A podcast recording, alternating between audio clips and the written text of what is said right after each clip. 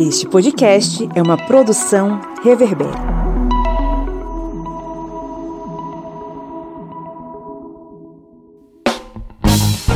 Olá,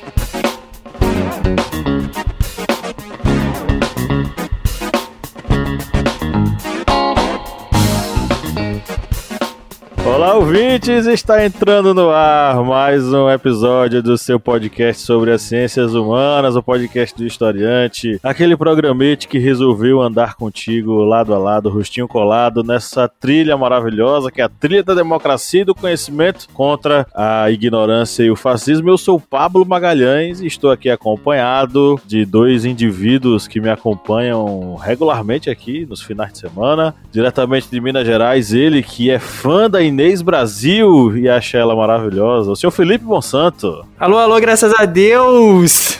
Bom dia, boa tarde, boa noite! Bem-vindos a mais um episódio. Eu tô aqui com o meu Hack Play pronto para gravar esse episódio na minha fita cassete. Opa! De, de roupão, né, Felipe Monsanto? Estamos de roupão aqui, ó, sensualizando. Em homenagem a Inês Brasil. E diretamente da beira do Rio São Francisco, ele que grava pelados programas, um comunista que montou um soviete na beira do Rio São Francisco para lutar contra o fascismo e o capitalismo, o senhor Kleber Roberto. Rapaz, você começou por mim por último porque você quer me calar, não é? Você tá defendendo quem aqui? Você quer me calar? Você quer me calar? E aí, pessoal, beleza? É aqui, curtindo aqui um pouquinho a, o clima são franciscano e preparando muita coisa boa, porque o tema de hoje, viu? Acho que vai dar bastante pano pra manga. É isso aí, a gente se reuniu hoje novamente aqui neste sábado maravilhoso que você está nos ouvindo ou não, né? Pode ser outro dia, para falar sobre o streaming e a transformação no consumo das mídias. É um tema que a gente passou muito tempo sem falar sobre consumo aqui no podcast, né? Eu acho que tem, tem mais de, de, de um semestre que a gente não fala de consumo, né, gente? Vocês lembram da última vez que a gente falou sobre algum tema sobre consumo aqui? Eu acho que foi sobre o consumo consciente. Consumo Já tem consciente. realmente, eu acho que foi no ano passado, se não me engano. Rapaz. Eu acho que eu nem tava na mesa ainda. É, eu acho que nem Tem Felipe tempo. tava, tem tempão. E era um É. tema bem recorrente, porque tem muitos podcasts sobre consumo. O, a gente, o podcast do historiante ele era marcado por podcast, ep- episódios sobre consumo e sociedade de consumo. A gente meio que esqueceu de falar sobre esses assuntos ultimamente. Mas eu acho que o último de consumo foi aquele sobre. Gente, sobre o consumo na pandemia, não? Ou eu estou Não, depois enganado? daquele teve o consumo consciente. Consumo consciente? Foi. É, Enfim, eu vou pela sua memória, que geralmente é mais. É, é mais fiável do que a minha. Bom, vamos falar sobre consumo das mídias, vamos falar sobre a transformação que o streaming proporcionou nesse mundo digital conectado, né? E como isso afeta o nosso dia a dia, né? Aqui, gente, o último episódio, o consumo em tempos de inflação. Foi no dia 12 de março, foi esse ano. né? Hum. A memória tá assim, em dia, hein? Olha só. É, memória nem tanto, eu tô abrindo aqui o, o agregador de podcast pra ver. Fui rolando pra baixo pra ver se. Não, é porque ninguém aqui, ninguém aqui lembrou desse episódio. Episódio 153: O consumo em tempos de inflação. Será que Felipe Monsanto estava na mesa nesse dia? Eu estava. Estava na mesa nesse dia, Felipe Monsanto estava na Tá. mesa nesse dia. É por isso que a memória tá em dia. Que a Tá gente vendo? não lembra. Então você que tá nos ouvindo, terminar esse aqui, vai lá nesse episódio, é só rolar pra baixo aí na sua timeline, bota aí na próxima, na sua lista de reprodução, bote como próximo episódio pra você ouvir. Antes a gente entrar no conteúdo, vamos pro nosso giro de notícias, né? Beleza. Como fica o consumidor na guerra dos streamings? Mudanças contínuas nos catálogos, modelos de cobrança e novas plataformas afetam o usuário que quer preço acessível e comodidade. Na guerra dos streamings, Star Mais sai na frente em quesito inusitado. A guerra das plataformas de streaming pega cada vez mais fogo. Após a queda de assinantes da Netflix, os outros serviços viram a oportunidade de conquistar novos públicos. Assim, o Star Mais decidiu apostar no entretenimento esportivo. O catálogo vai oferecer a programação semanal da WWE ao vivo para os fãs de luta livre. Streaming já é maior que TV aberta nos Estados Unidos e números também crescem no Brasil. O consumo pelo conteúdo no streaming passou o da TV aberta nos Estados Unidos durante o mês de julho. Os dados são de um relatório divulgado pela consultoria Nielsen, e motivo deste aumento teve principalmente a ver com o lançamento de mais uma temporada da série Stranger Things pela Netflix. Mais de 7 em cada 10 pessoas pretendem cancelar algum destes serviços nos próximos seis meses. A inflação não só atingiu os combustíveis e alimentos, pois até mesmo os streamings tiveram aumento no preço de suas assinaturas. Com isso, o pouco entretenimento que era pago pelos brasileiros terá que ser cancelado. Streaming é tema de 52 mil tweets por semana no Brasil. Veja séries mais comentadas. Um levantamento inédito feito pelo Twitter aponta que a palavra streaming é o tema de mais de 52 mil tweets por semana no Brasil. No total, 88% das discussões são sobre séries. Dentre as séries mais comentadas na plataforma, três se destacam na liderança no primeiro semestre de 2022: Stranger Things, Euforia e Hairstopper. Beleza, então vamos para o nosso editorial.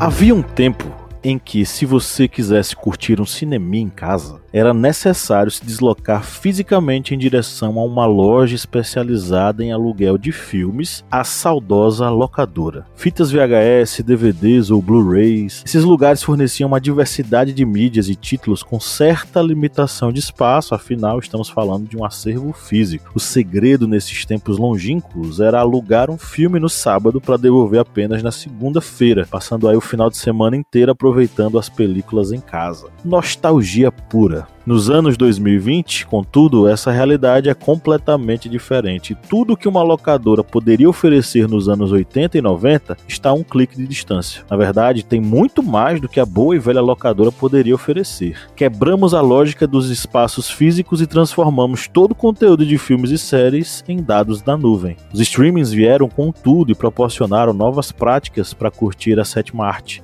no conforto de nossas casas. A bem da verdade, essa revolução não se restringe a apenas esse aspecto.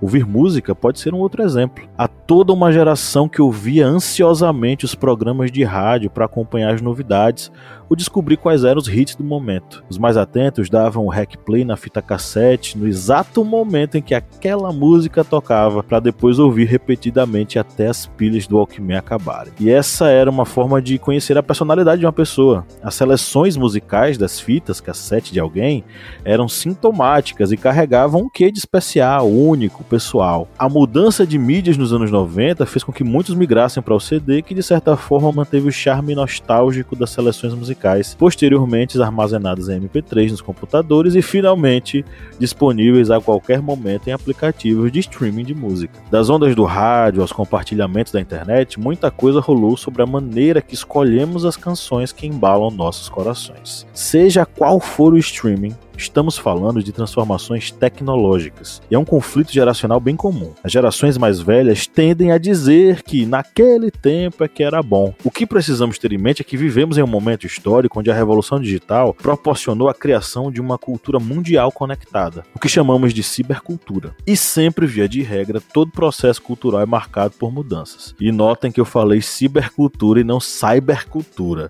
porque ou tu fala em português ou tu fala em inglês, ou é cibercultura cultura ou é cyberculture. Ouvir música numa fita cassete ou no Spotify pode trazer ao usuário experiências diferentes, mas nenhuma forma e nem outra são melhores ou piores. O legal nesse processo é compreender como as gerações se apropriam da cultura, nesse caso, da música, e com ela estabelecem relações de pertencimento. Mas e vocês, meus amigos? Vocês são do time do No Meu Tempo Era Melhor ou do time Tudo Muda e Tá Tudo Bem?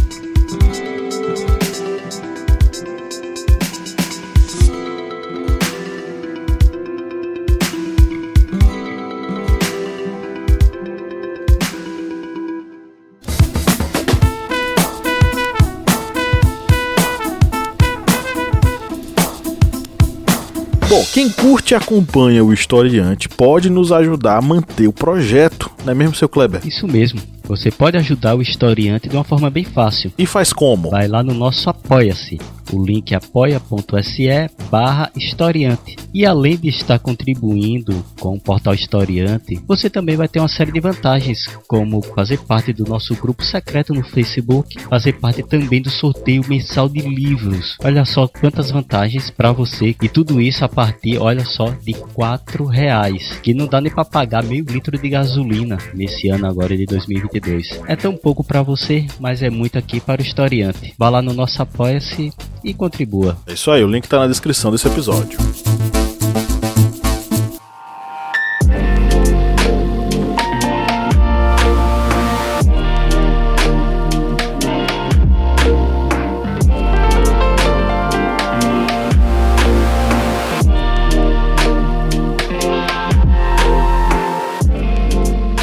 Rapaz, eu fico aí num, digamos, meu termo. Eu sou o centrão aí, fico em cima do muro. Não, mas falando. Tchutchucão do Central? É, tchutchucão do Nesse eu sou tchutchucão mesmo. Lever é a tchutchuca do Centrão, tá vendo aí? Nesse aí eu fiquei, fiquei em cima do muro. Nunca Porque... me enganou, Kleber. Porque isso aí dá duas situações. Uma delas é a facilidade de acesso das pessoas para novos conteúdos, filmes, por exemplo. Atualmente, você acho que há 20 anos atrás, por exemplo, 30 anos atrás, ninguém imaginava, por exemplo, a onda dos doramas.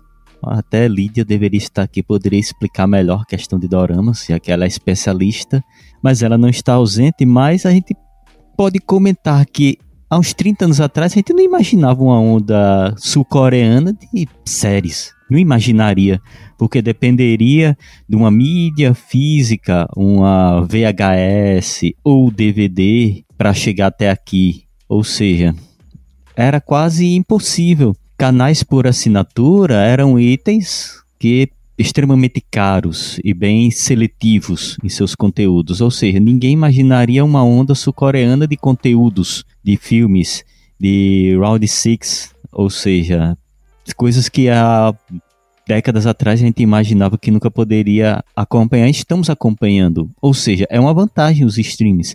Temos esse acesso. Só que, do mesmo jeito que temos essa vantagem de ter, por exemplo, acesso às séries, filmes de outros locais, a músicos de outros locais, há também um prejuízo, porque dentro desse streaming, por exemplo, musical, os músicos eles são ali sugados ao extremo na plataforma e não recebem Nada. É só um punhado ali, um punhado do punhado ali selecionado que você conta nos dedos de pessoas que conseguem tirar um valor é, considerável através dos players nos, nas plataformas. A grande massa, não. A grande massa depende, dependeria por exemplo, das mídias físicas. Eu vi até um músico uma vez comentando isso, o pessoal criticando, falando, ah, não facilitou é, o é, Spotify, outras plataformas, facilitaram. É, aí o músico disse, é, facilitou, muita gente nos conhece, mas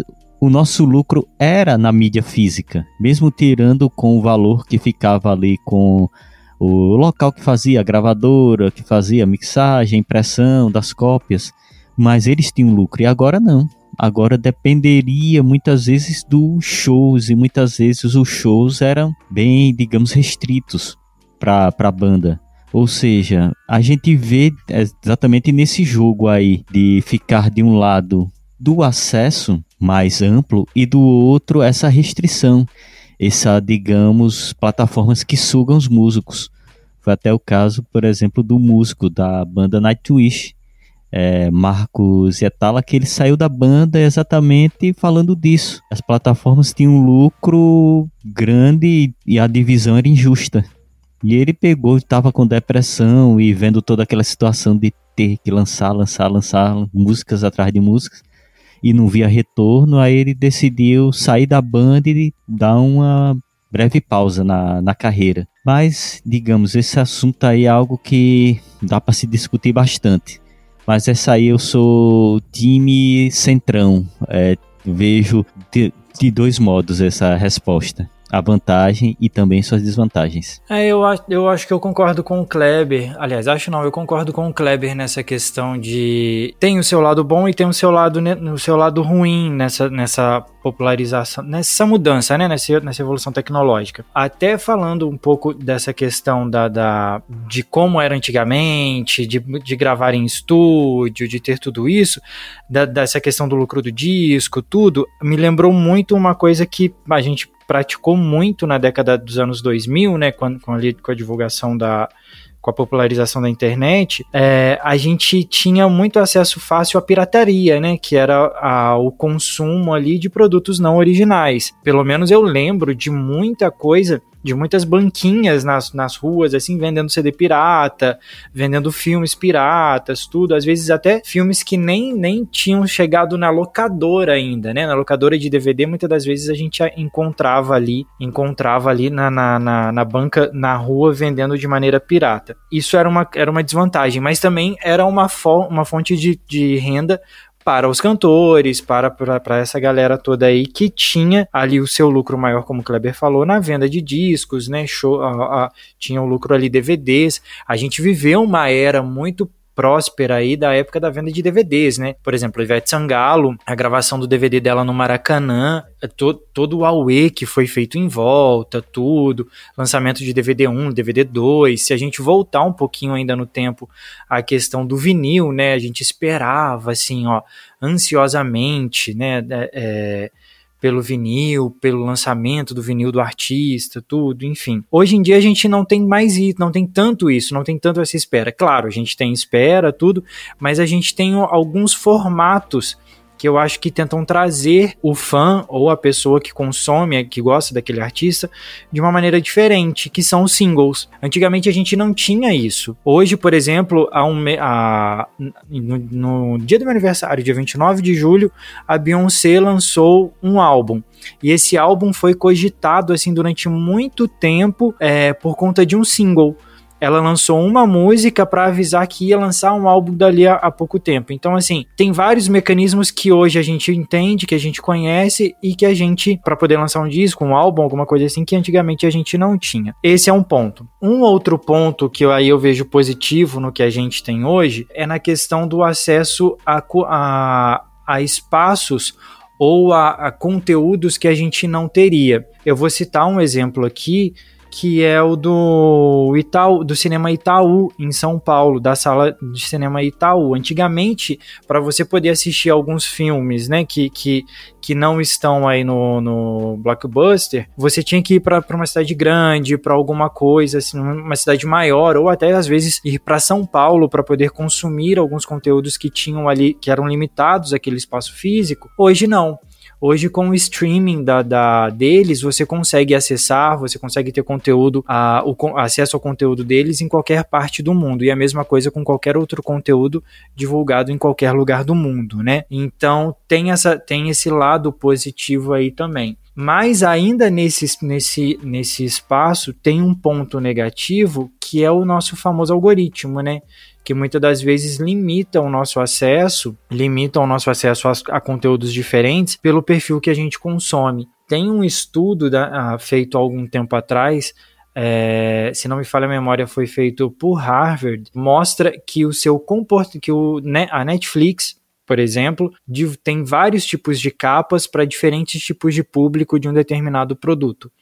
Então, por exemplo, se, se eu consumo uma série famosa deles, como Stranger Things, mas consumo outros, outros produtos deles, eles têm uma determinada capa para me chamar a atenção, e assim sucessivamente. Então é isso, tem o seu lado positivo e o seu lado negativo na coisa mas mostra muito o comportamento da população nesse momento, né? A, a, a, mudança na sociedade, né? A evolução da tecnologia, como, como essa evolução influenciou o comportamento, tem influenciado o comportamento e o consumo nosso de cada dia.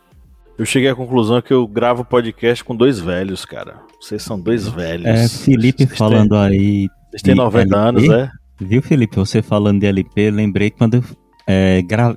Ah, algumas décadas atrás para gravar algum material novo. Sabe como é que era, gente? É, tinha um vizinho que tinha um aparelho 3 em 1. Sabe o que era aparelho 3 em 1? Era um aparelho que tinha rádio tocador de fitas e o tocador de discos. Aí chamava E tinha o três em CD, um. né? É, tinha tinha, uns que tinha o tinham LP, CD. o cassete e o CD, né? É, tem uns que tinha também o CD.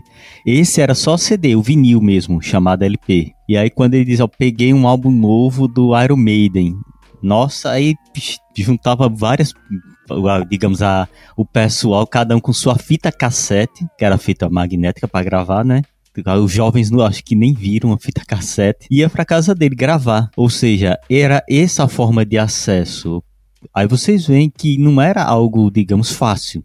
Hoje em dia você quer ver o novo álbum do Iron Maiden, vai ali no, no agregador de, de músicas, bota lá Iron Maiden, álbum novo e aparece. Nessa época você tem que depender de uma loja aqui, que nem existe mais, que era Tape Discos, para eles trazerem o, o dono viajar para São Paulo, comprar o material para trazer para aqui, para a gente adquirir. Ou seja, vem todo esse processo. A modernidade facilitou esse acesso. Olha E a- sou e gente não, se Paulo, Vocês são é muito- dois velhos, vocês têm 90 anos. Não, cara. é legal que a gente, a, a gente muitas das vezes acaba se corrigindo no, me- no meio desse processo, né? A, igual eu tava falando agora há pouco do, do, do álbum novo da Beyoncé, eu tava, eu algumas vezes me segurei pra não falar disco. E quando, uma vez eu, eu numa, numa, com uns amigos assim, a gente conversando sobre música, alguma coisa assim, eu falei, ah, o disco que fulano lançou há pouco tempo. O filho de um dos meus amigos que tem por volta de 12, 13 anos, olhou pra minha cara, disco? Eu, caramba, né? Não é disco, é álbum. Então, assim, é, muda muito o conceito, muda muita coisa, né? Vê só, é, esse tema de hoje foi uma sugestão do nosso querido Flávio José, Flávio Santos, que a gente carinhosamente chama de apoiador número 1. E ele mandou a seguinte fala aqui.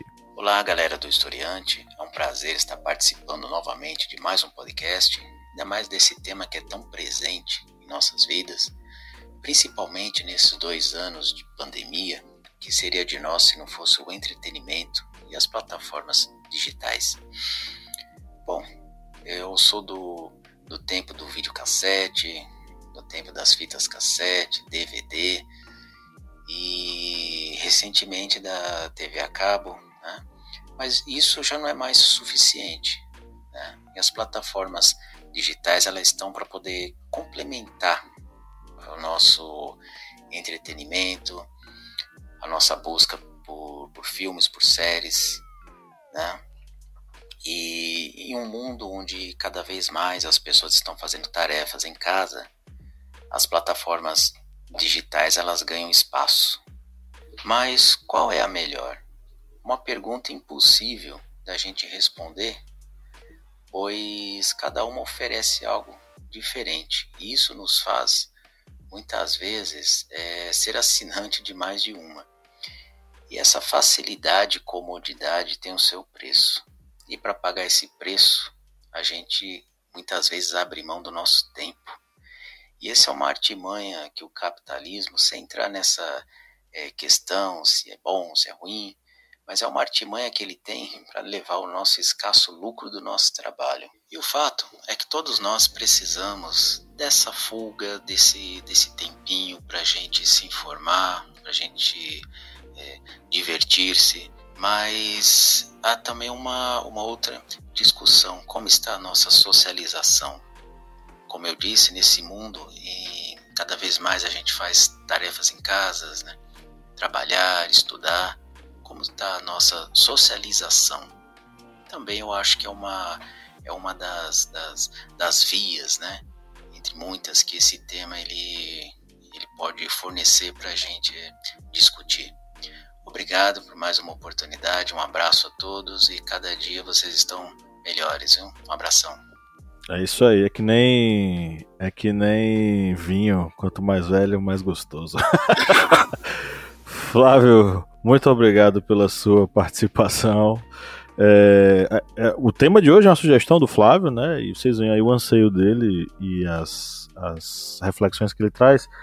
E o interessante é que ele aponta para vários caminhos, e talvez isso reforce aqui a nossa responsabilidade ao falar sobre esse assunto. Vamos tentar sistematizar. Primeira coisa, o streaming, quer queira, quer não, seja de música, seja de filmes e séries, é um serviço muito voltado para a indústria cultural. A indústria cultural, ela não está aí para produzir porque ela é boazinha, ela está produzir está produzindo para ter o seu retorno. Então, a indústria cultural, nesse momento em que a internet hoje já tem certa abrangência e a velocidade dela permite que você consiga assistir online determinados trabalhos, ela a, a, indústria cultural ela vem apostando nos aplicativos ou nos, é, nos serviços de transmissão ao vivo para assinantes do mundo inteiro. Isso facilita o consumo, potencializa a distribuição e faz com que muito mais gente possa ter acesso a determinados títulos que há anos atrás não teriam essa abrangência toda. Isso é um dos pontos da, que a gente precisa abordar. Esse processo de distribuição. Nesse ponto ainda, eu não vou sair dele não, vou permanecer nele. Nesse ponto ainda, é uma questão para a gente refletir. Quanto desse serviço é, distribuído de forma igualitária para as pessoas? Ou quem tem acesso de fato a serviços de streaming? Quem é esse consumidor? Será que ele também não é segregado? Será que ele também não faz parte de um processo de desigualdade muito profundo do capitalismo em relação também ao consumo do streaming? Isso aí me faz lembrar, por exemplo, que a Warner e a Netflix também começaram a pensar em desenvolver uma versão de streaming voltado para a, o público que não paga, que não é assinante. Seriam serviços de streaming gratuito, sendo pagos por publicidade. Algo parecido como que a TV a cabo é. A Netflix estava com essa ideia também. A Warner quer fazer totalmente gratuito, a Netflix quer fazer com um plano mais barato, contendo propagandas. Isso é algo, do ponto de vista do consumidor, positivo, né? Bom, o consumidor vai ter acesso a alguns, alguns produtos, podendo aí não pagar, né? Apenas assistindo publicidade. Mas isso também faz parte de um processo de segregação do consumidor. Você tem o consumidor A, o consumidor B e o consumidor C. Para quem pensa com a cabeça do mercado, isso é completamente normal. Mas observando do ponto de vista da análise social, isso é um processo de segregação do consumidor, segregação de pessoas. Além disso, o que acontece também também é que o que o, o serviço de streaming eles estão crescendo muito, né? Já é maior que a TV aberta dos Estados Unidos. No Brasil, muita gente está cancelando o serviço de TV a cabo ou deixando de assistir TV aberta para consumir serviços de streaming, né? O número cresceu bastante. O, a gente falou um pouquinho lá na abertura, né? Mas no Brasil, o crescimento do streaming ele já está quase que superando o consumo da TV aberta. Então, de certo modo aí, a gente já está diante de uma realidade que já chegou aqui. As pessoas estão desligando as TVs e ligando a Netflix, ligando a, o Star Plus e ligando o Prime Video e, enfim, se, se desligando da TV aberta ou da própria TV a cabo para assistir serviços de streaming. Isso forçou muita gente a ir para o streaming. O grande exemplo disso no Brasil é a toda poderosa Rede Globo. A Rede Globo saiu na verdade, ela permanece na TV aberta, mas ela meio que focou mais no seu serviço de streaming, que é o Globoplay, turbinou ele com produções é, próprias e com enlatados estrangeiros, né? E tá fazendo aí seu caminho América Latina ou pelo menos entre os países falantes de língua portuguesa. Mas isso tudo não esconde uma realidade muito triste, que é de que 7 em cada 10 pessoas está pretendendo cancelar serviço de streaming porque a inflação já chegou e já comeu dinheiro que cai no bolso do cidadão. Tudo isso faz parte de um contexto muito maior, como vocês estão, como eu estou tentando aqui evidenciar. Então, assim, quanto que está um serviço básico de streaming nas principais plataformas? Você vai variar entre o mais básico, né, entre 29,90, chegando até, por exemplo, a 54, 56, passando mesmo de 60 reais por mês. Esse valor, de certo modo, já sai um pouco da realidade do brasileiro, né, que não vai conseguir manter o serviço de streaming. E aí acontece o que acontece com, com muitas pessoas. As pessoas escolhem qual é o streaming que elas vão pagar e os outros cancelam nem, nem segue mais. E aí parte para o processo da pirataria. E eu não vou demonizar a pirataria, não. Né? A senhora, o senhor Spotify ou qualquer outro agregador que a gente estiver transmitindo. Né? Nem, nem ousem nos derrubar, porque pirataria não é, para mim, não é crime. Pirataria é resistência tá? Diante dos preços exorbitantes de, tant exorbitantes de tantas coisas. Então, assim, muitas pessoas, muitos brasileiros, diante da recessão e da crise econômica, estão, de fato, deixando de manter a sua assinatura ou escolhendo apenas uma porque a inflação chegou para todo mundo, né? Então, essa, é, veja só, eu ainda estou no primeiro pilar, que é a questão da segregação da população do público. E eu não vou para os outros, não, eu vou, vou esperar um pouquinho, eu vou passar para vocês. Como é que vocês observam essa questão econômica em torno do consumo do streaming? E para além da prática, né? Mais para frente a gente fala como é que isso mudou nossa prática cotidiana. Mas nesse momento agora, como é que vocês veem essa questão do streaming no consumo do trabalhador, do dia a dia, do cara que quer assistir alguma coisa, mas não tem condição?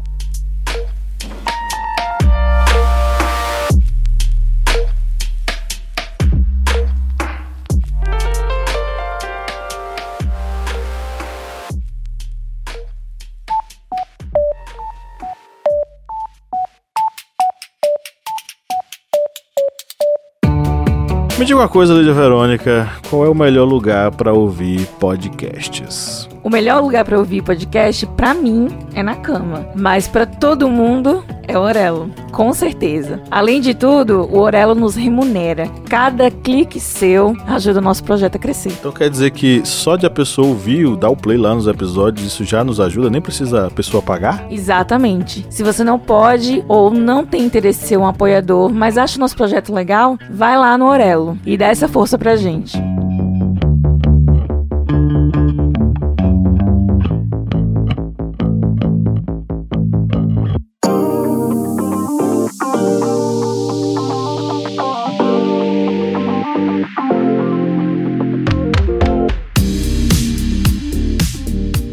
Fiz uma conta rápida aqui enquanto você estava falando dos três maiores streamings do Brasil de vídeo, né, que é a Netflix, a Amazon e o Globoplay, e coloquei o preço do Spotify, da assinatura básica, eu coloquei a assinatura básica de todos eles. Tá dando uma média de 90 reais a mensalidade, juntando todos, né, por, por mês aí desse grupo aí de streamings. Isso é um valor quase 10% de um salário mínimo. Então isso mostra o quão é, uma pessoa que, que hoje recebe um salário mínimo, que é uma boa parte da população brasileira, que muitas das vezes paga aluguel, tem alimentação que está extremamente cara, transporte público, saúde nem se fala, enfim, né? Ela, a, a primeira coisa que ela vai fazer quando ela vê a inflação aumentando e a, o preço das coisas, da, das coisas básicas, né, é, aumentando, ela vai cortar o que é supérfluo para ela. E nesse caso, vai ser esses planos de streaming. Uma saída que acontece com, com isso, que muitas das vezes não chega nem à pirataria, e isso pode acontecer, é o compartilhamento de senha. E é uma das coisas e é uma das ferramentas que a senhora Netflix tem usado e tem trabalhado isso com algumas ferramentas de algoritmo.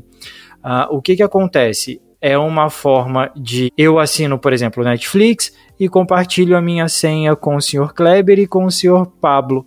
E aí, nós em cada um, no lugar desse, desse Brasilzão aí, a gente assiste o Netflix na mesma senha e aí fica um baratinho para todo mundo. Cada um, cada um compartilha um streaming diferente. É uma forma, mas isso afeta diretamente no consumo dessa de cada um de nós, né, de nós três e de quem mais aí consumir esses produtos.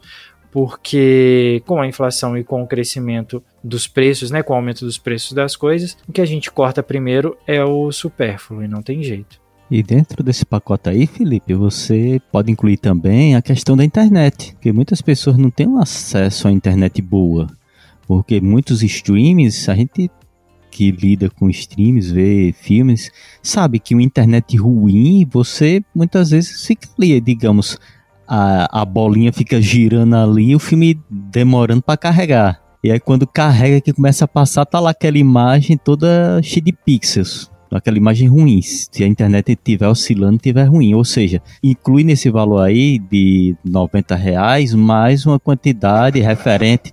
É, tá tendo política aqui próximo e o pessoal tá, tá daquele jeito. O homem fire. disparou, rapaz. É, tá um fire aqui. Pode falar fora Bolsonaro? estão é, usando o dinheiro público para queimar fogos. Mas é, de dentro desses 90 reais, vai também um valor aí maior para uma internet boa. Que a pessoa quiser ter uma quantidade significativa de streams, vai ter que também ter uma internet boa, ou seja, um valor ainda maior. E a, acontece que esses streams a gente vê que o preço em algumas reportagens pesquisando, muitos estúdios realmente já estão pensando por novas plataformas, aumentar os custos, essa questão da inserção de propagandas para fazer um plano mais barato, um plano mais acessível, como é, dito por Pablo, o que ele falou, é o que vai realmente ocorrer. Vai ocorrer, digamos, uma seletividade, vai ficar selecionado, vai ter uma, vamos botar entre aspas, separação, uma segregação de pessoas que vão ser o público do plano barato e aqueles que vão ter acesso a um plano mais caro. E, consequentemente, o que vai fazer é que lançamentos, novas séries, algo vai ser, algo novo vai ser sempre destinado primeiramente para aqueles que pagam um plano mais caro tenho certeza que, isto, que quem está fazendo a plataforma de streaming já está pensando nisso. No primeiro momento, os planos igualitários, todos baratos, tudo tal, boa qualidade, aí vai ali dividindo os planos com propaganda tal, e futuramente exatamente uma segregação ainda maior. Você não tem acesso ao lançamento se você for do plano básico, do plano pobre. Se você for do plano burguês, aí sim você tem acesso a tudo. E isso vai estar dentro da lógica do capitalismo exatamente criar essa ideia da segregação, da exclusividade. É aqui um, eu até já fiz uma pequena um Rios falando exatamente disso, a questão da pirataria. Isso a pirataria vai ocorrer exatamente por causa dessa segregação de valores. Dessa segregação de quem alguém tem exclusividade de um determinado produto, de um determinado é, objeto. Vai ser exclusivo a camiseta, vai ser exclusivo a joia, e aí futuramente vai ser exclusivo o plano premium desses agregadores. Ou seja, se criando exatamente a ideia de exclusividade. É o que está dentro da loja do capitalismo. E como o Pablo falou, ainda agora, sobre a questão da indústria cultural, a indústria cultural, ela se adaptou a essa nova realidade. É tanto que a questão dos algoritmos, tudo isso que funciona, já funciona exatamente dentro de uma ideia da indústria cultural. Ou seja, você vai consumir esse determinado tipo de música, você vai consumir esse determinado tipo de série. Se você não consumir isso aqui, você vai ter trabalho para achar, porque vai estar enfurnada ali lá no final do, da sua lista do seu agregador. É tudo dentro da lógica do capitalismo. É. Aí eu vou, vou trazer aqui, só para fechar essa parte, para eu puxar outro pilar, vou trazer duas pesquisas aqui. Uma pesquisa da Cantar Media, que diz que 22% dos brasileiros consomem serviços de streaming. Os números eles têm a ver aí com as plataformas online e também os serviços de streaming nacionais como o do Globoplay. Outra questão que é levada em consideração nessa pesquisa é a chegada do 5G no Brasil, se ele vai impactar ou não o aumento no consumo desse streaming. Mas aí, na pesquisa do portal e Dinheiro, 1.058 pessoas foram entrevistadas e o resultado foi o seguinte: 72% dos entrevistados responderam que pretendem deixar de assinar algum serviço nos próximos seis meses. A plataforma que lidera o ranking das que serão canceladas é a Netflix, com 34,5%, seguido da Amazon Prime, 20,8%, Disney Plus, 14,9%. Os streamings mais caros hoje, no plano básico, são Netflix, com que custa a média R$ 25,90 por mês, e o Disney Plus com R$ 27,90 por mês. A Amazon era a mais barata, continua sendo a mais barata, só que teve um reajuste. Saiu de R$ 9,90 para R$ 14,90. Então, assim, diante do quadro da inflação, diante do quadro do, do, do, do dinheiro mais escasso no bolso, a gente pode chegar a sofrer com de fato a, a redução no número de assinantes das plataformas, como já está acontecendo, né? Ainda que boa parte dos brasileiros tenha acesso ou consuma o serviço de streaming, como vocês puderam ver, 22% dos brasileiros. Veja que não é todo mundo não, tá? 22% dos brasileiros. E aí eu vou para outra questão que a gente precisa abordar, que é a questão da tecnologia, né? Era bom antes, ou é bom hoje consumir, né? Bom era no meu tempo que eu ia lá na locadora com cheirava o pó em cima do, dos DVDs e trocava uma ideia com a atendente e tinha uma salinha lá que a gente assistia com a galera e etc, etc. É óbvio que quem viveu esse momento vai sentir saudade. Eu sinto saudade de uma locadora, bicho. Eu sinto saudade daquela coisa de ir até a locadora e tal, e enfim, tudo mais. Mas o fato é que cada tempo tem seu tempo e cada tempo tem sua tecnologia. Quando a gente fala sobre tecnologia, a gente precisa entender que toda tecnologia ela é fruto da sociedade em que a gente vive. E a sociedade em que a gente vive é fruto da tecnologia que a gente desenvolveu. Então é uma relação dialética. É, quem aborda muito bem esse assunto é um filósofo chamado Pierre Levy. Ele é um dos teóricos da cibercultura. A, ideia, a perspectiva dele é a seguinte: não existe tecnologia fora da sociedade. A tecnologia não gera impactos porque ela não chega de repente e é, do nada e surpreende a sociedade, não. A tecnologia é fruto de anseios, pesquisas e necessidades dessa mesma necessidades dessa mesma sociedade que vai lá e cria essa tecnologia. E essa tecnologia, por sua vez, uma, é, gera uma transformação social. Vamos tomar como base o streaming. Um certo dia, um certo tempo, nós estávamos lá fazendo a nossa, o nosso aluguel de filmes em uma locadora. De repente, nós descobrimos que a gente nem precisa mais ir para a locadora, a gente pode ficar dentro de casa. Porque nós construímos, nós tínhamos esse anseio, bom, que bom seria apenas assistir no conforto da nossa casa. Esse anseio gerou a necessidade e a busca por uma tecnologia como o streaming que fez com que a gente ficasse dentro das nossas casas. E isso acaba proporcionando uma transformação nas nossas próprias práticas culturais. Ou seja, a gente passa a se adequar. E aí eu trago outro cara muito interessante, brasileiro, André Lemos, um pesquisador da área da comunicação, fantástico, que ele usa um conceito chamado de reconfiguração na sociedade digital. O que é essa reconfiguração? É o nosso processo de se adequar e se transformar diante das ferramentas que estão disponíveis em determinado momento histórico da nossa vida. Ou seja, o streaming proporcionou para nós, sociedade, uma adequação uma transformação no jeito de consumir. E aí sim, hoje as gerações mais novas assistem streaming e tem uma relação com as séries e com os filmes que é uma relação bem própria deles. E não é nem melhor nem pior do que a nossa relação com o cinema, quando a gente ia para o cinema sentir aquela coisa toda, aquela nostalgia gostosa, aquelas poltronas sujas e quebradas e muita pipoca jogada pelos cantos, Kleber sabe muito bem do que é que eu tô falando, né? O cinema lá em Petrolina era assim. Tudo sujo, tudo quebrado, e estávamos lá sentadinhos assistindo. É o caos. A um filme.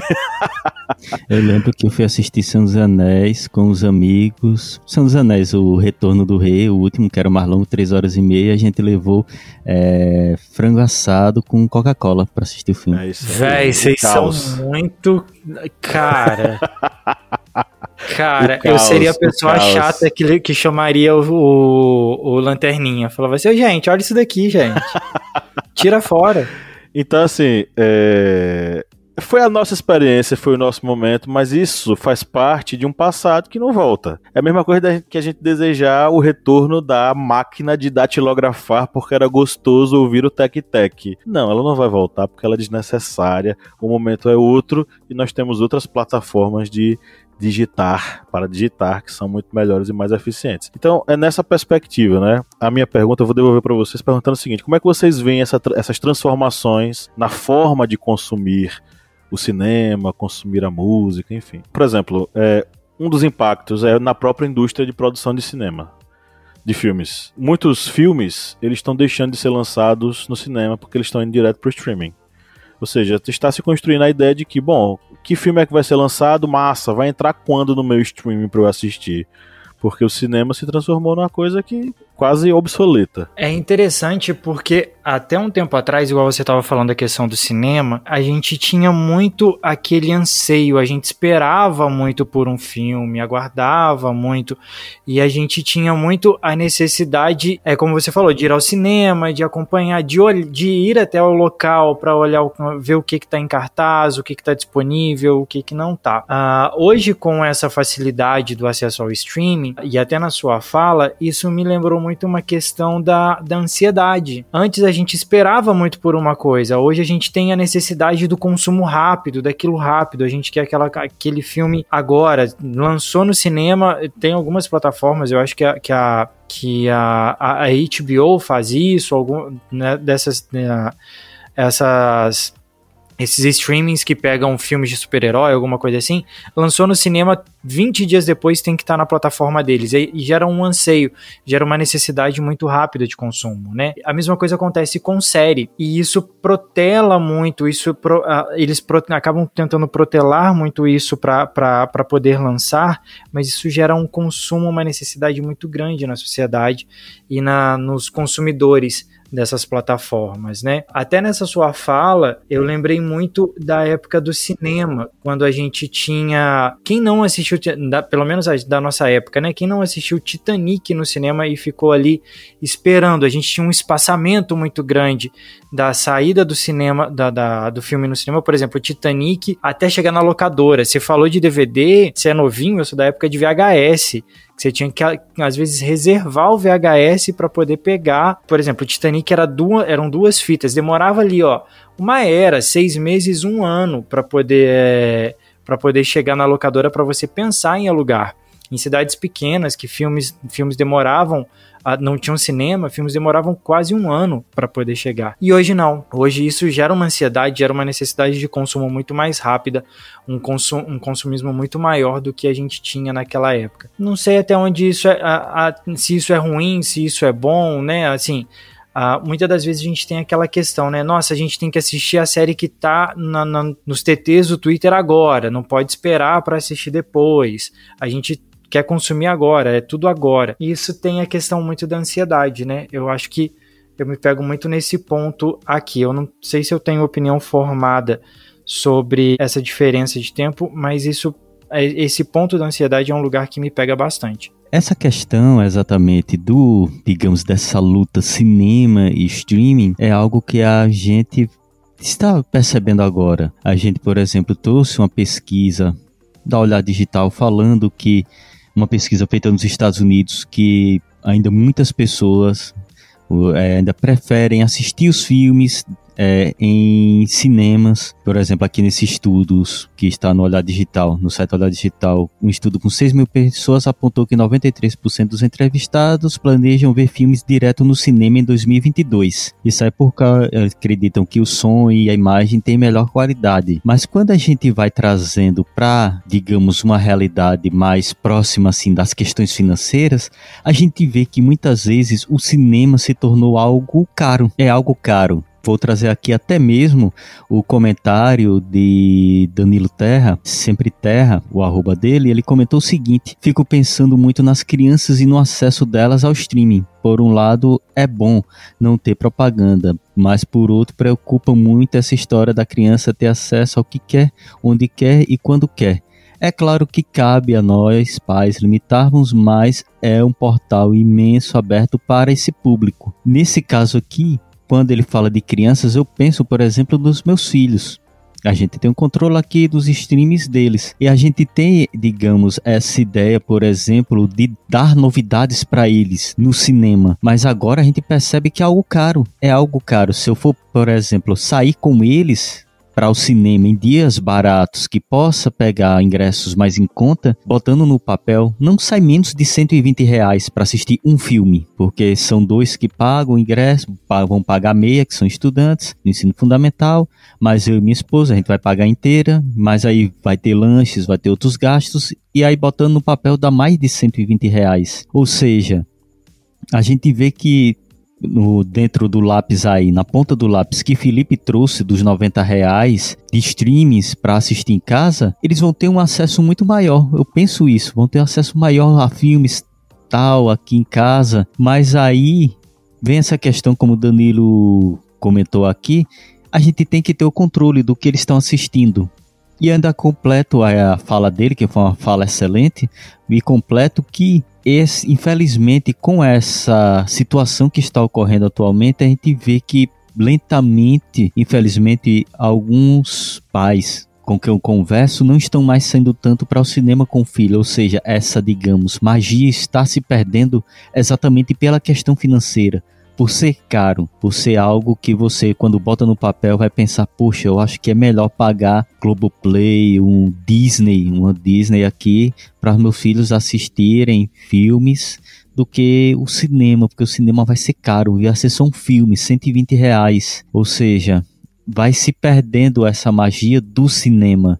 Eu acho que o cinema ele vai ter que realmente se readaptar a essas condições de, de disputar contra o streaming, porque vai ser uma luta bem pesada, vai ser uma luta bem complicada. Deixa eu só complementar isso que você está falando, Kleber. Isso me traz uma, uma reflexão a respeito do mercado. Hoje, os streamings eles vendem a, a o filme, né? A, a, a, o conforto, a comodidade de estar dentro de casa. Mas o cinema, eu acho que de certa forma ele tem trabalhado para trazer a experiência. É, hoje, é, hoje cinema é muito caro, né? 30 reais o ingresso de cinema. Né? Eu moro numa cidade de interior e assim é, é limitado a quantidade de filmes que tem aqui. É só um cinema para a cidade. E aqui hoje um, um filme, uma sessão de cinema, você paga 30 reais. Mas eles, eu acho que eles têm vendido, a evolução do cinema vendeu muito mais a experiência. Por exemplo, filmes de super-herói que você assiste numa sala IMAX, um, que você tem a questão da cadeira tremer, você tem uma visão,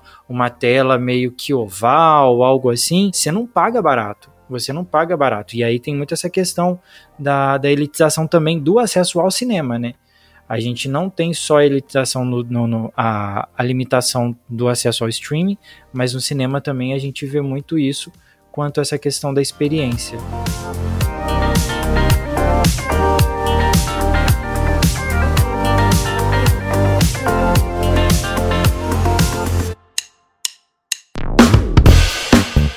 Você que é nosso ouvinte, nosso ouvinte, que acompanha esse podcast a cada semana e adora ouvir os nossos papos, que tal a gente fortalecer os nossos laços de amizade? É simples demais e nem precisa pausar o episódio, né, Felipe? Exatamente, Paulo. Ah, se você está ouvindo a gente agora, seja no Spotify ou seja na Apple Podcast, para a gente ficar mais íntimo, para a gente falar cada vez mais ao seu ouvidinho, você faz o seguinte agora. Enquanto está ouvindo a gente, vai lá, avalie a gente no seu aplicativo de áudio vai lá no Spotify, dá 5 estrelas pra gente. Vai lá no Apple Podcasts, dá 5 estrelas pra gente. Isso fortalece o nosso relacionamento e você fica cada vez mais perto da gente. Faz isso pra gente, dá essa moral lá agora.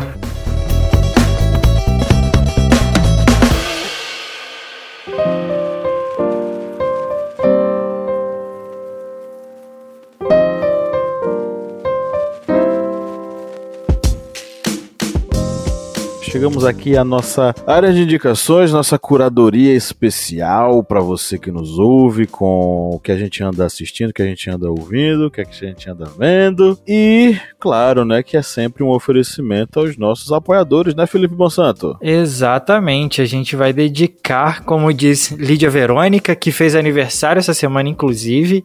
É... Vamos fazer, vamos, como, como ela diz, os nossos cristalzinhos. Nossos cristalzinhos. Fazer as indicações para eles aqui. Eu vou escolher três é, cristalzinhos aqui. Um deles especial, que é o Arley Barros, nosso apoiador aí e companheiro. Carolina Ier e Charles Guilherme Rodrigues. Vou fazer uma menção honrosa aqui a dois apoiadores, o bom filho que a casa torna, o Clécio Cunha, apoiador que voltou pra gente, muito bom ter você de volta, Clécio, seja muito bem-vindo, e o Alisson Ferreira, nosso apoiador lá no Orelo, que é a plataforma que a gente tem aí para poder compartilhar conteúdos exclusivos com vocês e também os podcasts gratuitos, né? Que é a, como esse que a gente está gravando aqui hoje. Então, vai um alô aí para o Arley Barros, a Carolina Iê, o Charles Guilherme e em especial para o Clécio Cunha, que é o nosso apoiador que voltou, e o Alisson Ferreira, que é o nosso apoiador novo lá no Orelo. Perfeito. Kleber Roberto Carvalho, Silva de Carvalho. Quais são suas indicações de hoje? Bem, gente, vou indicar aqui um documentário, que é um documentário sobre Atari, que é Atari Game Over que é um documentário dirigido por Zack Penn. E esse documentário, ele é bem interessante porque ele se baseia naquela numa história que muitas pessoas diziam que era lenda urbana, que era verdade, de que a Atari tinha enterrado no deserto várias fitas, no caso foi no deserto do Novo México, várias fitas do jogo ET. E aí se criou-se essa, digamos, lenda urbana, mas muitos diziam que era verdade, e aí ele decidiu fazer uma pesquisa e, e literalmente fazer um trabalho de escavação para ver se realmente existia lá no deserto do Novo México essa grande desova de jogos. E aí, durante esse documentário, vai tendo, digamos, um pouco da história do que foi a Atari. E aí a gente pega exatamente por essa ideia de algo novo, da tecnologia, que na época era revolucionário, um novo videogame de acesso para todas as pessoas, com muitos jogos. E aí vai falando exatamente do sucesso que vai tendo em alguns jogos, mas também vai falando de que não ocorreu somente o fracasso do jogo ET, vai falando de vários outros jogos que foram sendo feitos às pressas tal, porque a demanda era muito grande e acabaram sendo fracassos. E aí, durante essa, digamos, essa grande, esse grande documentário, essa busca, Zack Penn ele tem uma grande surpresa, mas aí vocês vão ter que assistir o documentário porque eu não vou soltar esse spoiler. Vale a pena assistir porque é um documentário que tanto vai envolver a questão da tecnologia, o desenvolvimento de tecnologias, no caso o videogame, com também um pouco da história, do que era a história desse desenvolvimento. E como músicas, eu vou indicar duas músicas de um álbum que saiu exatamente no dia de hoje. Olha só, 27 de agosto de 1991, que foi do álbum Tem, da banda Pearl Jam. E vou indicar duas músicas, a música Jeremy e a música Even Flow. Jeremy é uma música que se baseia exatamente nos relatos de uma história que foi verídica. E esses relatos falam de um menino que Jeremy sofria. spoke in class today. Exatamente, de uma criança que sofria é, abusos em casa e sofria com bullying na escola. Abusos assim psicológicos. E ele acabou é, cometendo suicídio na, dentro da escola. E aí essa música traz todo, digamos, esse fato. Vai desenrolando é, essa história. E a música Even Flow, pouca gente sabe da história dessa música, mas ela se baseia exatamente numa história de alguém que se morasse na rua, ou seja, um mendigo, um morador de rua, ou seja, uma pessoa que deixa fluir, ou seja, é aquela, digamos, uma pessoa que vai ter as dificuldades, mas que ao mesmo tempo pode ter aquela liberdade do mundo. Estão aí minhas duas músicas deste álbum que parece que foi gravado há pouco tempo, mas já está fazendo aí 31 anos na data de hoje, 27 de agosto. Caramba, o tempo voa, viu? Nossa senhora. 31 anos. Meu Deus do céu. Um dia desse a gente tava ouvindo na faculdade. Vai, Felipe Bonsanto. O que é que você manda aí para os nossos ouvintes? Bom, eu vou fazer umas indicações aqui. A primeira, a gente falou um pouquinho aqui a respeito do streaming, tudo, a gente citou algumas coisas a respeito de algoritmos, enfim, e eu vou indicar um documentário, eu acho que a Lídia já chegou a indicar ele aqui, que ele é muito interessante e fala sobre a influência das redes, da, da, do streaming, do que a gente consome na internet, que é o documentário Dilema das Redes. Ele fala um pouco sobre a eleição é, do Trump nos Estados Unidos, tudo, e o perigo do consumo não consciente, né? E a necessidade do consumo consciente daquilo que a gente consome, seja no streaming, seja em outros lugares aí influenciados pelo algoritmo. Vou indicar também uma série que é um não é um, não é um, não chega a ser um remake, mas que ganhou uma versão brasileira. Na década de 80 tinha um programa nos Estados Unidos chamado Queer Eye, que eram cinco pessoas, cinco homens, que eles, eles influenciavam a vida de pessoas que estão em depressão, estão precisando passar por uma transformação, enfim. Esse programa acabou, a Netflix resta é, trouxe de volta em 2016 uma versão americana desse programa que foi um sucesso, é um sucesso até hoje, e lançou nessa semana uma versão brasileira, onde cinco homens, cada um especialista em uma área, um na área de saúde, outro na área de cultura, outro na área de, de beleza, eles influenciam pessoas, buscam pessoas que estão passando por situações complexas e dão um up na vida da pessoa aí, tá bem legal, tá bem interessante, e aí fica a dica da temporada de Queer Queer, Eye Brasil, tá na Netflix também. E de música, eu vou indicar duas músicas da minha época. A gente não falou de TikTok aqui, a gente estudou um pouquinho a respeito disso. Hoje a gente consome música de uma maneira tão, tão pequena, né? As músicas são pequenas. E eu vou indicar uma música que é da década de 90, chamada Faroeste Caboclo aí. Quem tem 25 mais deve conhecer, que é do Legião Urbana. É uma das músicas de, com maior duração na, no Brasil. Não tinha medo de tal João do Santo Cristo, era o que todos diziam. Vai ter gente que vai ouvir esse podcast e vai falar, faroeste o quê? É, pois é. Uh, na nossa época, na minha época, o desafio não era a dancinha do TikTok, era saber a letra de Faroeste Caboclo de cor. Era competição nas escolas isso. E também uma música que remete muito à minha adolescência e uma fase, que foi uma fase alta aí de glória no final dos anos 90, anos 2000, que eram os clipes na MTV. E um deles, que era muito famoso e também é um clipe icônico, assim, é do Guns, que é o November Rain, que é uma música maravilhosa, uma música que marcou geração aí. E eu vou deixar de dica aí para os saudosistas aí da década de 90. Faroeste, então vai ficar Faroeste Caboclo do Legião Urbana e November Rain do Guns. Você falou o nome dessas duas músicas, subiu uma poeira aqui, rapaz. Caramba. Veio aquele ar, assim, de, de loja de vinil, né? Aquela coisa. rapaz, a gente tava falando agora de fita cassete e LP. Então, é, é. de 25 anos pra lá. A capa desse Rapaz, podcast a gente não, ser... a gente... Fala. Não, a gente não mencionou ah, uma coisa também que é muito engraçada da década de 2000, que é o casar, que quando você, você ia na pirataria aí para baixar música, baixar filme, você não, baixa, você não baixava só a música ou só o filme, mas também você baixava assim, ó, 300 vírus, um cavalo de Troia e mais alguma coisa, né? Justamente, casar, Chareazar, o Napster que teve aquela coisa com o Metallica. Com Metallica Metallica verdade, verdade. O Napster compartilhava as músicas sem pagar e tal. E eu não sei nem se o Metallica tem. É, o Metallica tá com as músicas no Spotify? Tá. E é um dos que mais fatura. Eles têm. Pois é, né? Todo ano eles ultrapassam um bilhão de. de. de, de, de plays. De plays. É. As voltas que o mundo dá, né? Porque quando o Napster começou eles fizeram campanha contra a, a mídia digital e tal.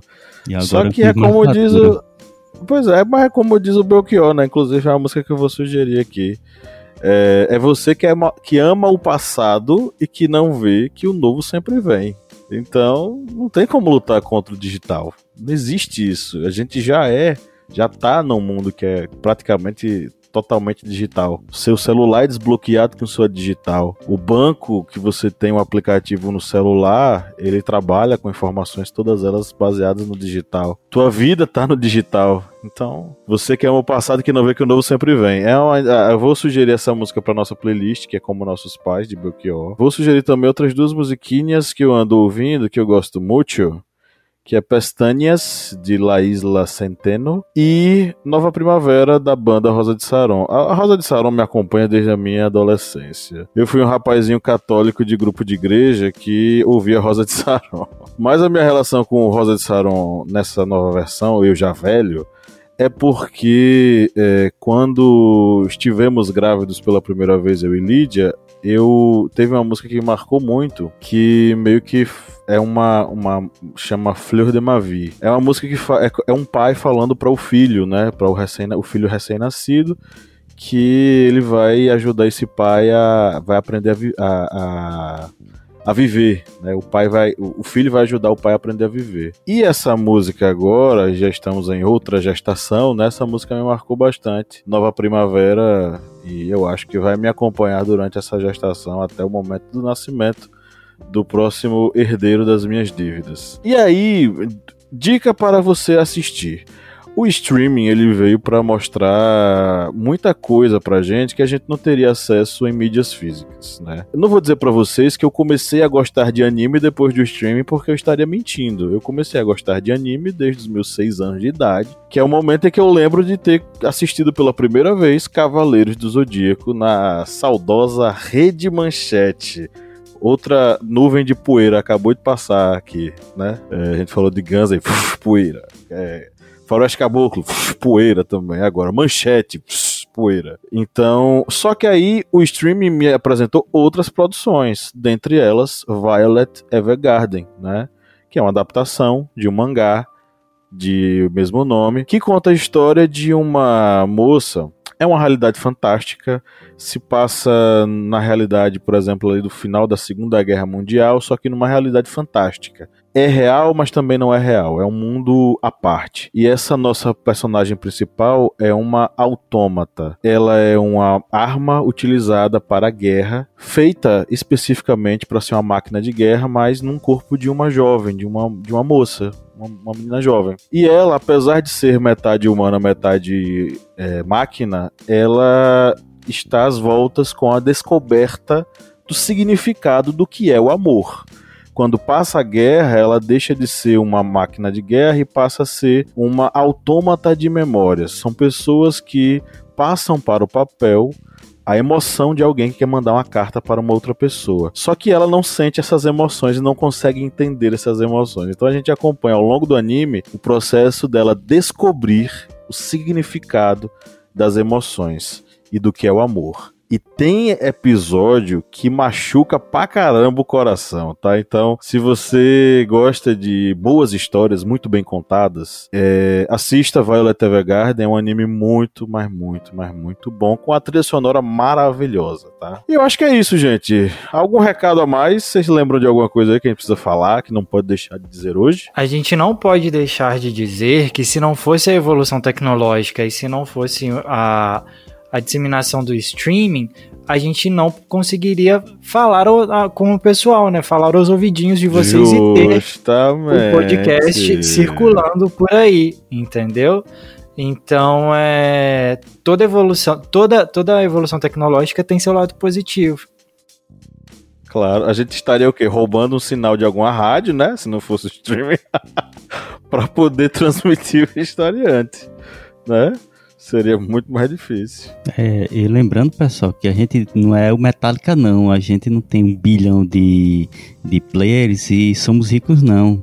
Aproveitem e vão lá na, na Aurelo, né? Escutem a gente lá na Aurelo, façam uma maratona lá das minipédias. Essa semana são minipédias muito boas sobre mitos dá lá uma focinha, porque cada play que vocês dão no, na Aurelo, a gente recebe uma ajudinha. Vocês não vão pagar nada, mas a Aurelo vai nos recompensar. E aí o aplicativo é fácil, gratuito e aproveitem. E se você ouve a gente no Spotify ou no Apple Podcast e ainda não deu cinco estrelas pra gente, vai lá, dá cinco estrelas pra gente. Você não apoia a gente financeiramente, mas ajuda a divulgar e a colocar a gente nos mais compartilhados, a fazer com que a gente consiga chegar a, e alcançar mais pessoas que ainda não conhecem a gente. E agora aparece o Mr. Botini. Mas antes, comprem!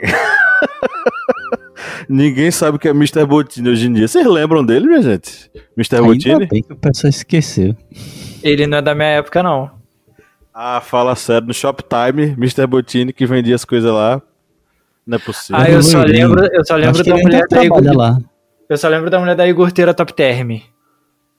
Ah, iogurteira top terra. Ela era Ômega maravilhosa. 3. Ela vendendo TechPix, gente. Ela vendia TechPix? Que porra é essa, Ela rapaz? vendia TechPix. Eu tinha TechPix, eu ganhei uma TechPix Não, de Natal. Eu, eu preciso disso gravado pra você me mostrar essa mulher vendendo TechPix, que eu não vi, não. Tem, cara. A câmera que faz tudo por você. Ela tira foto, ela filma. É desse jeito. E ainda grava. Ai, meu Deus do céu. Tá bom, estamos aqui só falando, conversando potocas, como diria minha sogra, mas chegamos ao final do nosso episódio. E olha que legal, você nos acompanhou até agora. Você merece nossas palmas. Vamos lá, gente, palmas.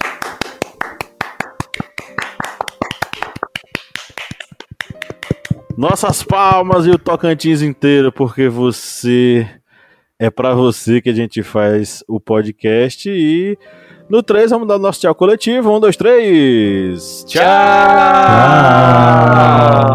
Uh. Ei, Felipe, é verdade viu esse negócio do frango que a gente levou pra assistir Senhor dos Anéis? Cara, velho. Nossa, eu, recla... eu, eu sou muito velho chato. Eu reclamo